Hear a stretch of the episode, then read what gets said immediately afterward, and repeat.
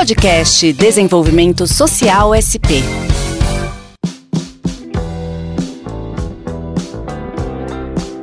Olá, está começando mais uma edição do podcast Desenvolvimento Social SP.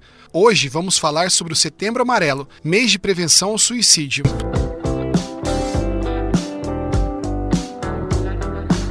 O dia 10 de setembro é oficialmente o Dia Mundial de Prevenção ao Suicídio. Desde 2014, a Associação Brasileira de Psiquiatria, em parceria com o Conselho Federal de Medicina, organizam a campanha Setembro Amarelo, que apesar do enfoque ser no mês de setembro, ela acontece durante o ano inteiro. Anualmente, em todo o mundo, mais de um milhão de pessoas tiram a própria vida, número próximo ao que a Covid vitimou até o momento. É como se vivêssemos uma verdadeira pandemia de suicídio todos os anos. No Brasil, são registrados cerca de 12 mil suicídios. E o que fazer para diminuir estes números alarmantes? Quais as causas que levam uma pessoa a desejar tirar a própria vida? Como as políticas públicas podem ajudar nesta luta pela preservação da vida?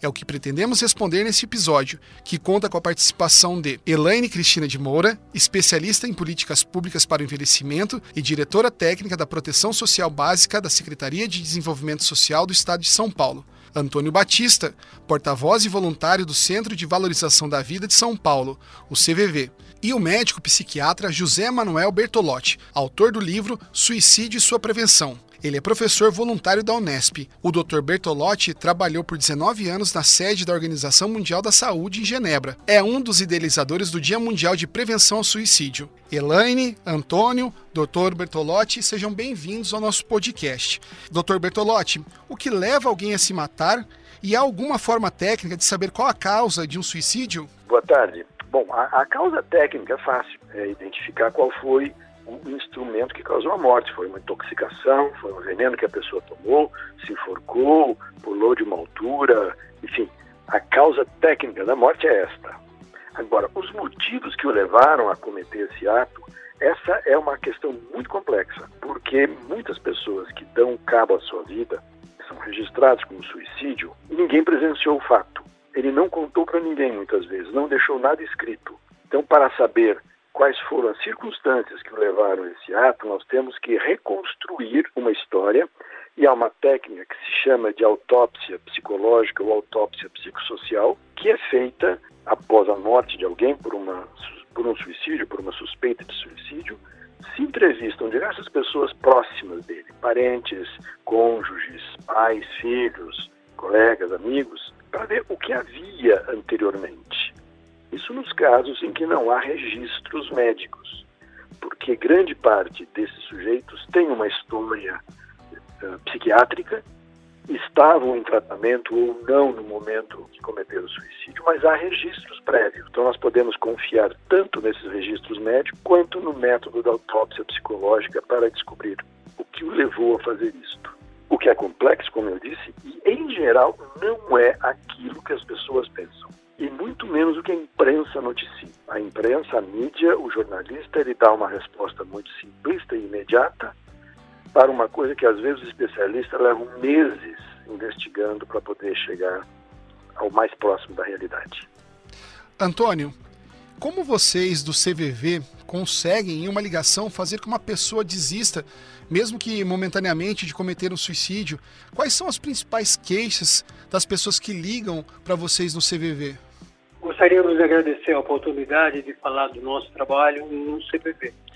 Bom, as pessoas ligam para o CPP por mais diversos motivos. Pelas suas histórias de vida, por os momentos que estão passando, as dificuldades, principalmente nesse momento de pandemia, onde houve uma mudança, mudança de relacionamento, mudança de comportamento, que gera, gera nova forma de relacionamento, que gera as tensões. E a nossa experiência, né, a pessoa que pensa em suicídio é uma pessoa que está sofrendo, é uma pessoa que tem diversos sentimentos, é, sentimentos de ambivalência, quer dizer, uma luta interior entre a vida e ao mesmo tempo alguma coisa que sufoca essa vida.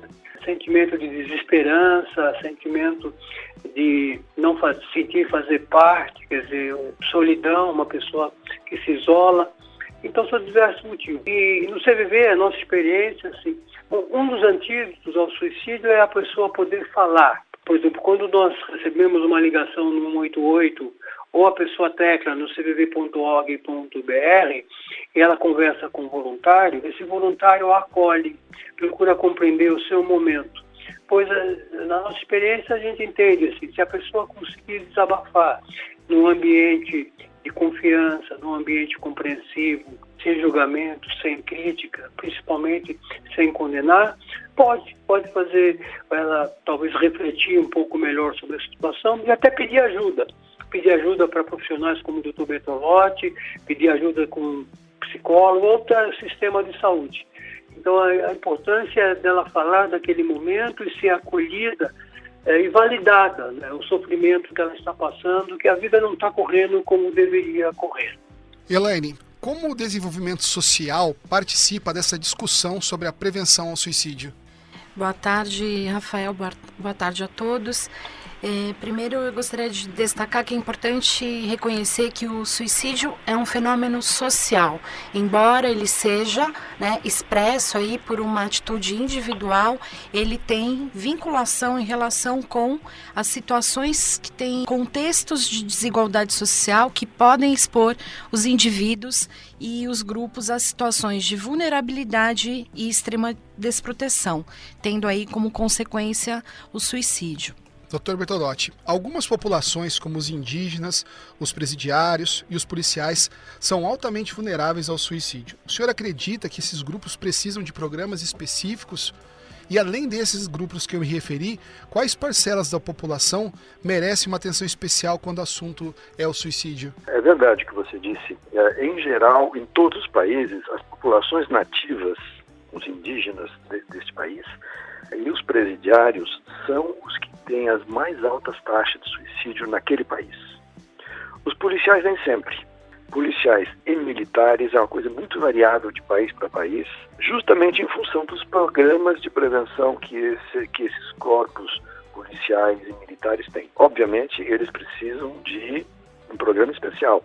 Como disse a Elaine, as, as forças sociais, os fatores sociais que incidem sobre o indivíduo e que o levam ao suicídio são muito fortes. E a sua pergunta já contém uma certa resposta.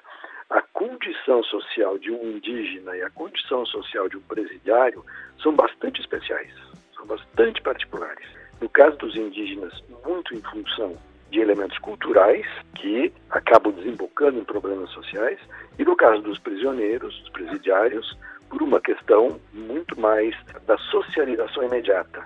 Ele vive uma situação muito penosa e uma situação de grande desrespeito pela sua condição humana. Eu já tive a oportunidade de trabalhar com vários sistemas prisionais e o pessoal, os guardas, digamos assim, os agentes penitenciários, não tem muita consideração pelo sofrimento do presidiário. O que é diferente do pessoal sanitário do sistema prisional. O pessoal de saúde que trabalha nos presídios sofre muito com isso, porque eles têm que ajudar pessoas que naquele sistema são desprezadas. Então, certamente nós precisamos de programas especiais para essas duas populações. Eu destacaria, se me permite, que em relação aos indígenas, ocorre uma coisa muito semelhante com a questão de álcool e drogas. As taxas de alcoolismo entre a população indígena também é muito elevada, muito mais elevada que na população não indígena daquele país. E a ligação entre alcoolismo e suicídio em homens é uma ligação muito forte também.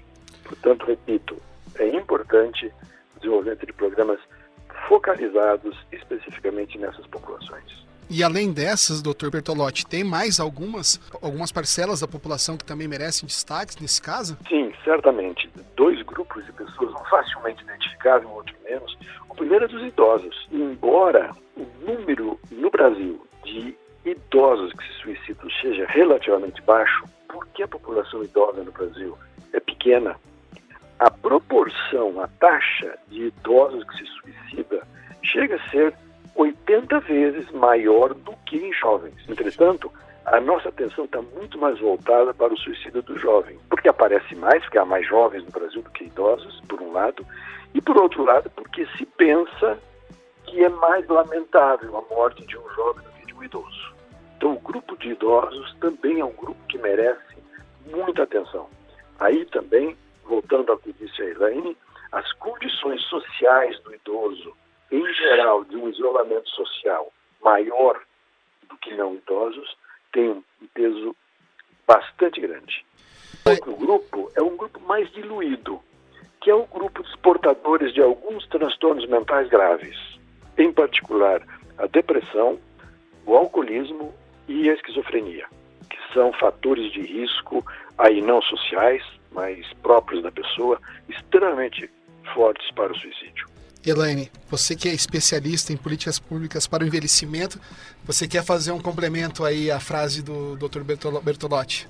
Assim, muito bem observado pelo Dr. Bertolotti, essa característica específica de alguns grupos que estão mais expostos a é, fatores de risco para cometer o suicídio o grande o aumento né, de suicídio entre pessoas idosas. Nós precisamos reconhecer primeiro que existem é, vínculos sociais, vínculos que podem proteger as pessoas ou podem expor as pessoas a um tipo de sofrimento psíquico e desvalorização que a leva a perder o sentido e a ligação com a vida. E pessoas idosas estão identificadas num grupo que aos poucos vai, vai perdendo a sua identidade, os seus traços individuais, as suas relações sociais vão sendo afrouxadas e isso vai levando a um desligamento desse significado da vida esperança no futuro, planos para o futuro, enfim, a perda completa do sentido, do viver. E isso nós precisamos fazer uma relação e reiterar a responsabilidade do poder público para atuar junto a esses grupos, a toda a população, mas com destaque a esses grupos, a importância da proteção pública para evitar essas ocorrências, especialmente na política de assistência social. Antônio, Além do 88, que é o telefone histórico do CVV, quais outros canais as pessoas podem ter acesso a vocês?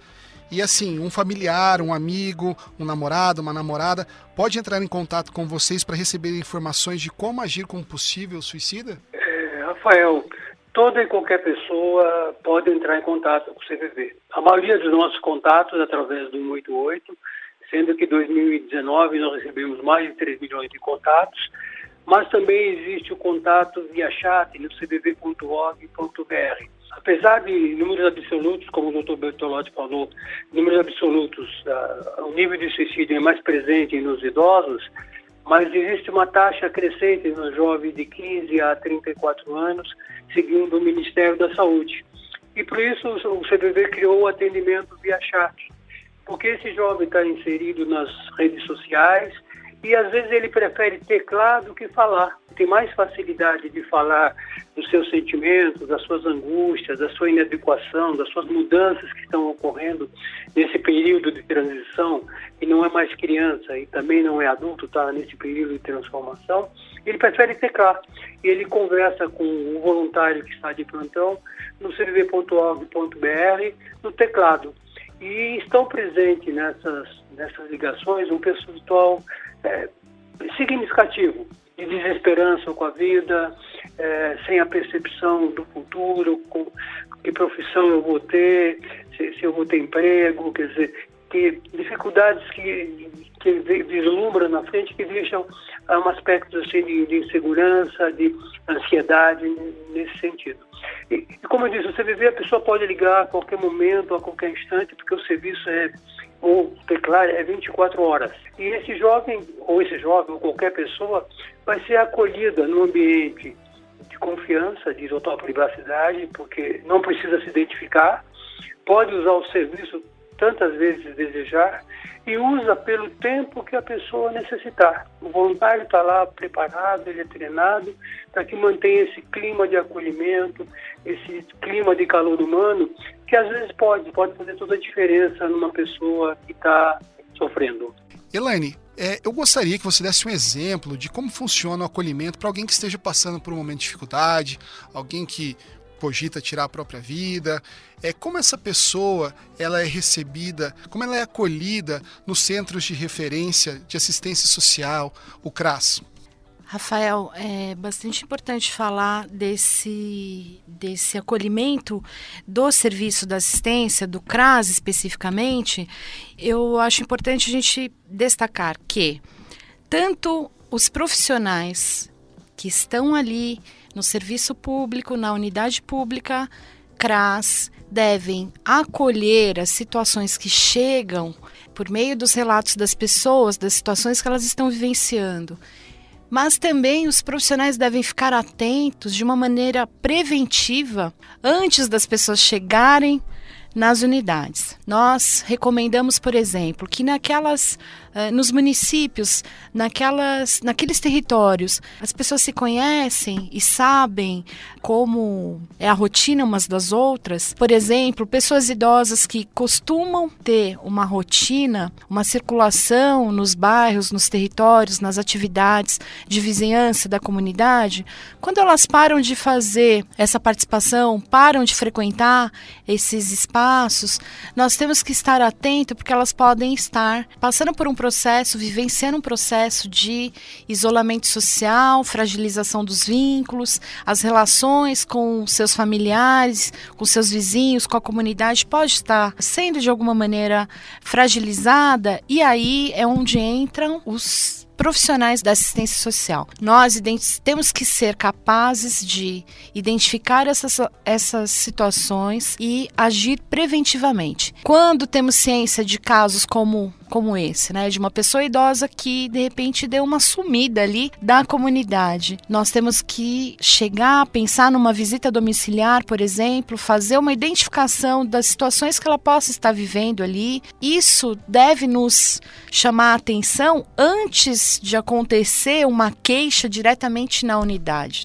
Então, antes que as pessoas cheguem aos serviços públicos, aos CRAS, com uma queixa que remeta ao suicídio, nós nós temos que nos antecipar a essas situações, identificar possíveis fatores de risco. No caso de pessoas idosas, por exemplo, essa solidão, essa fragilização de vínculos pode ser identificada eh, de forma antecipada para que a gente faça intervenções nesse campo relacional, apresente aí a rede de serviços, os grupos de convivência, o serviço de convivência e fortalecimento de vínculos, assim como o encaminhamento para os serviços de saúde, a política de saúde que vai, enfim, diante da presença de um quadro de sofrimento mental, doença mental, por exemplo, que se apresente como um risco para o suicídio, ele vai ter o devido atendimento.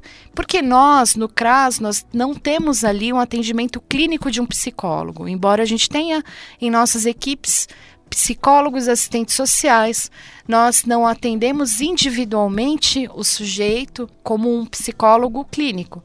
Nós fazemos a identificação de todas as situações de vulnerabilidade que ele possa estar é, passando, seja no campo das relações, seja no campo das seguranças ali, da insegurança, inclusive, de renda. Fazemos o atendimento a partir dos nossos serviços, serviços da nossa rede, mas também a articulação com outras políticas públicas, como a saúde, como eu já mencionei. Gostaria de fazer uma pergunta para os três agora.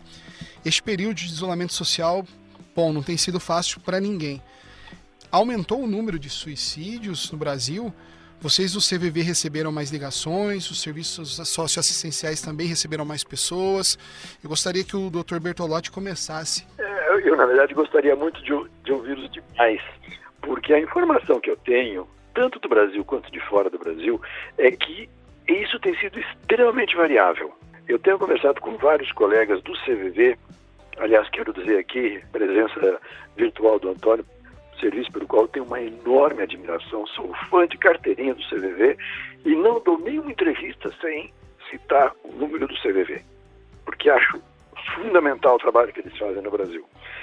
Pois conversando com colegas do CVV e de outros serviços de acolhimento, a, as respostas são muito variáveis. Há lugares onde aumentou, há lugares onde diminuiu, há lugares onde não mudou nada. Eu estou aqui na cidade de Botucatu, nós temos dois serviços que atendem, além do CVV, e aqui não houve um aumento. No exterior, a mesma coisa. Há países onde aumentou e países onde diminuiu.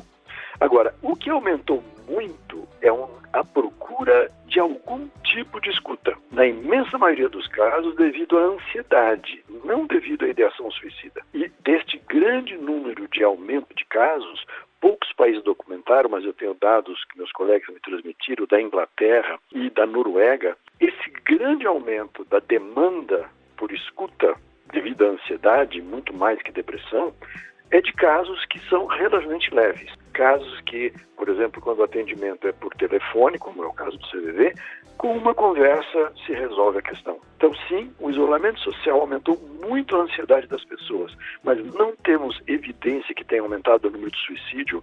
E eu diria, assim, uma, uma avaliação muito superficial, a minha impressão é que diminuiu tanto o número de tentativas quanto o número de suicídios consumados. Antônio? É, Rafael, é, é, bom, o doutor Bertolotti é uma pessoa que é muito próxima a nós, né? É, é, o que nós percebemos foi, foi isso, oscila, mas não pode ser detectado como um aumento da procura. É, hoje nós recebemos em torno de 8 mil a 10 mil contatos por dia. Não é muito diferente do que nós recebíamos antes da pandemia.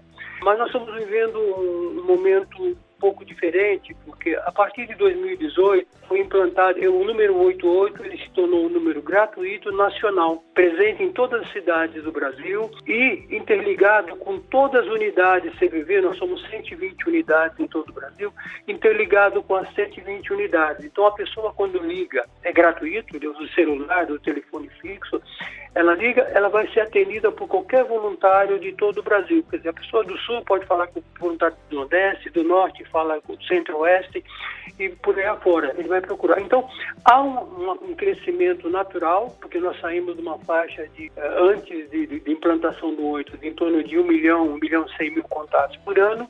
Hoje nós estamos seguramente mais de 3 milhões de contatos por ano. Então, há um crescimento também. Mas não deu para perceber se foi esse crescimento em função da pandemia. Nós estamos com números muito parecidos de janeiro, dezembro, agora em agosto.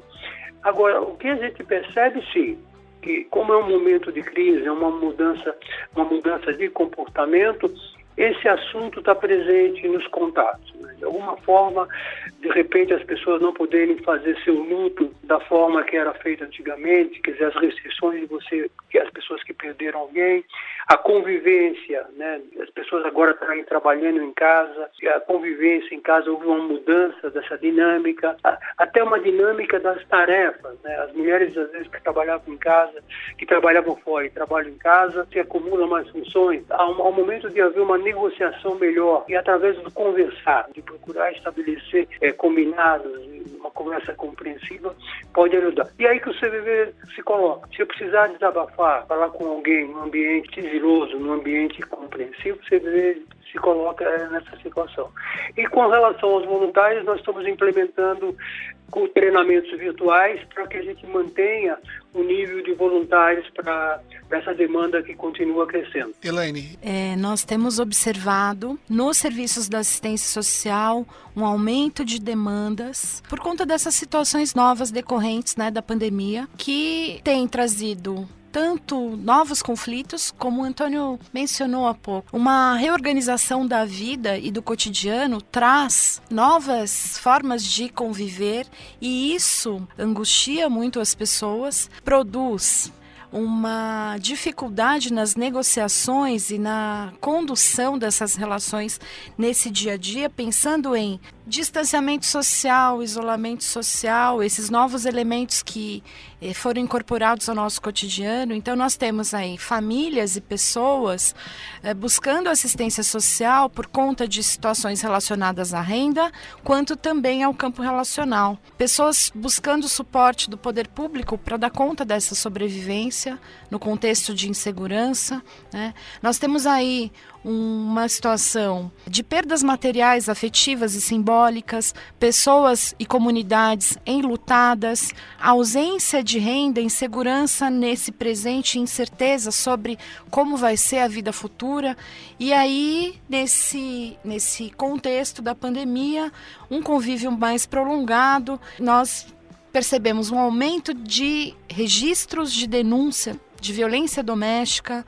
Nós temos então uma, uma maior demanda nos serviços socioassistenciais para intervir nessas situações e atuar preventivamente para evitar o agravamento dessas situações. Dr. Bertolotti, o senhor participou da criação do Dia Mundial da Prevenção do Suicídio.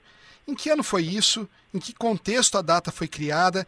E qual a importância de ter um Dia Mundial para tratar desse assunto? Excelente pergunta. Isso foi criado no ano de 2003. Na época, eu trabalhava na Organização Mundial da Saúde, lá em Genebra, tinha um contato muito próximo com a Associação Internacional de Prevenção do Suicídio, a IASP, cujo presidente era o professor Dr. Diego De Leo, um italiano. E vendo as dificuldades que estávamos tendo de levar adiante os programas de prevenção do suicídio, numa conversa informal que estávamos tendo, nos demos conta de que a, a OMS, a Organização Mundial da Saúde, para certos assuntos tinha reservado um dia para se observar naquele dia algum problema. Então nós temos o Dia Mundial da Saúde, nós temos um Dia Mundial de AIDS, um Dia Mundial sem tabaco, que são problemas graves de saúde pública que nem sempre merecem a atenção das autoridades e do público. Então resolvemos criar um dia que seria o Dia Mundial da Prevenção do Suicídio. Ah, nesta época ainda era um tabu falar de suicídio. Então nós queríamos que as pessoas soubessem da magnitude do suicídio. Sabíamos, queríamos que as pessoas soubessem o sofrimento que um suicídio causa em outros. Uma pessoa que se suicida se vai, mas ela vai deixar 5, 10, 20, às vezes 40 pessoas marcadas pelo resto da vida, pelo sofrimento da perda. E nós sabíamos que havia uma quantidade muito grande de suicídio que as pessoas não tinham noção. Na verdade, há cerca de 800 mil mortes por suicídio todos os anos. Nós estamos agora em plena pandemia, morrendo uma porção de pessoas, mas em um, dois anos isso termina. O suicídio, todos os anos, atualmente são 850 mil mortes, já houve um milhão. Então, se você pensar nos últimos 20 anos, morreram cerca de 18 milhões de pessoas por suicídio. E não havia essa consciência. Então, a primeira ideia era criar um dia para que as pessoas pudessem refletir sobre isso. E, para produzir esses dados, nós juntamos informações e chegamos a uma conclusão que foi surpreendente na época e que assusta as pessoas até hoje: é que no mundo todo, ainda hoje, morrem por violência mais pessoas de suicídio que todos os homicídios, acidentes e guerras juntos. Ou seja, suicídio é um problema bastante grave. Essa foi a ideia de se criar o Dia Mundial de Prevenção do Suicídio, que hoje é observado em mais de 120 países. O Brasil, que é um país muito entusiasmado, pegou o dia, que era 10 de setembro, e transformou no mês inteiro. Mas essa foi assim que começou a, a, ideia de se observar um Dia Mundial de Prevenção do Suicídio, chamar atenção para o problema. Eu entendo que esta nossa conversa aqui, com Antônio, Elaine e você, é uma consequência disto.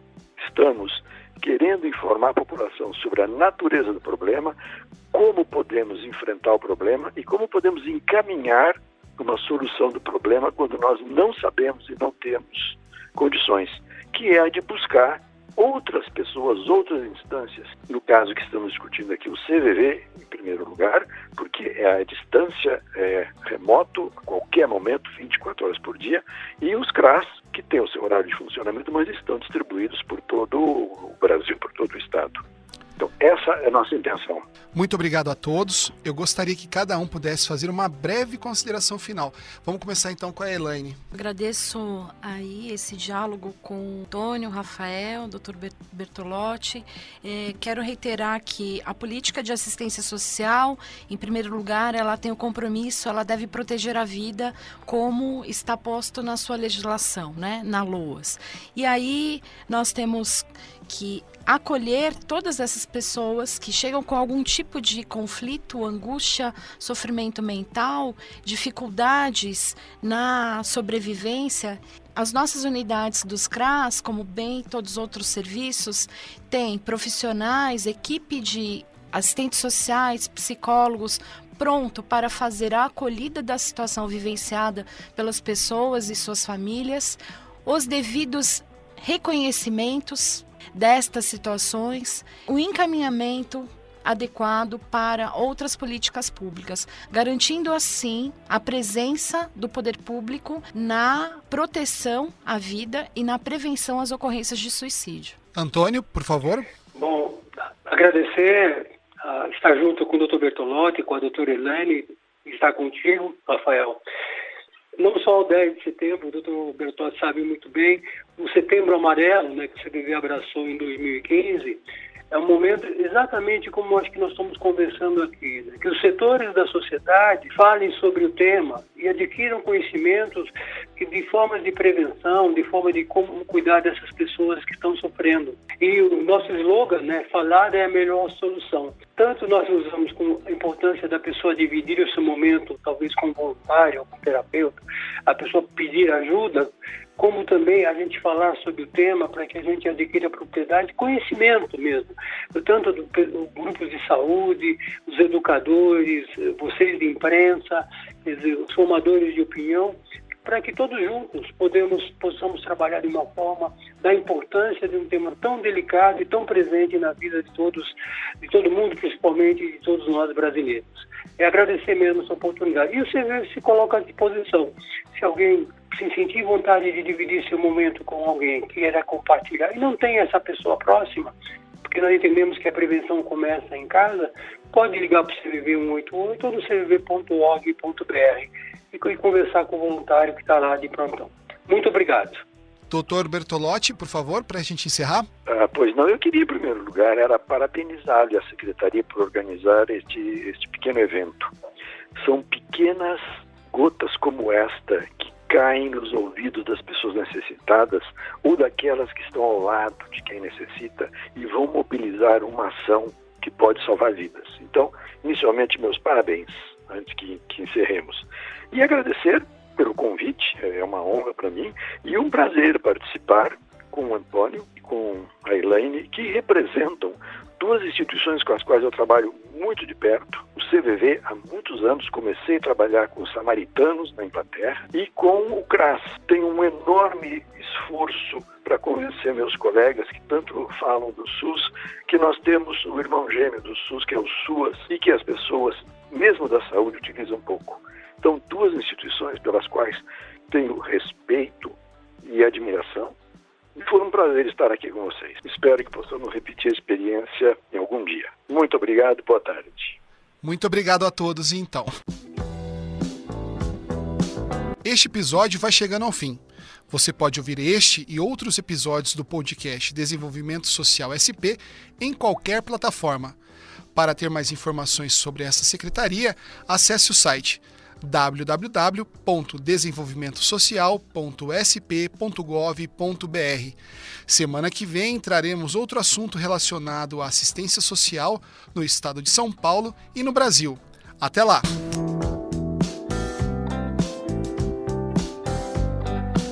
Apresentação, produção e edição: Rafael Montaini. Gravação: Rodrigo Soter. Diretora de Comunicação Institucional: Bárbara Bayer secretária estadual de Desenvolvimento Social, Célia Parnes.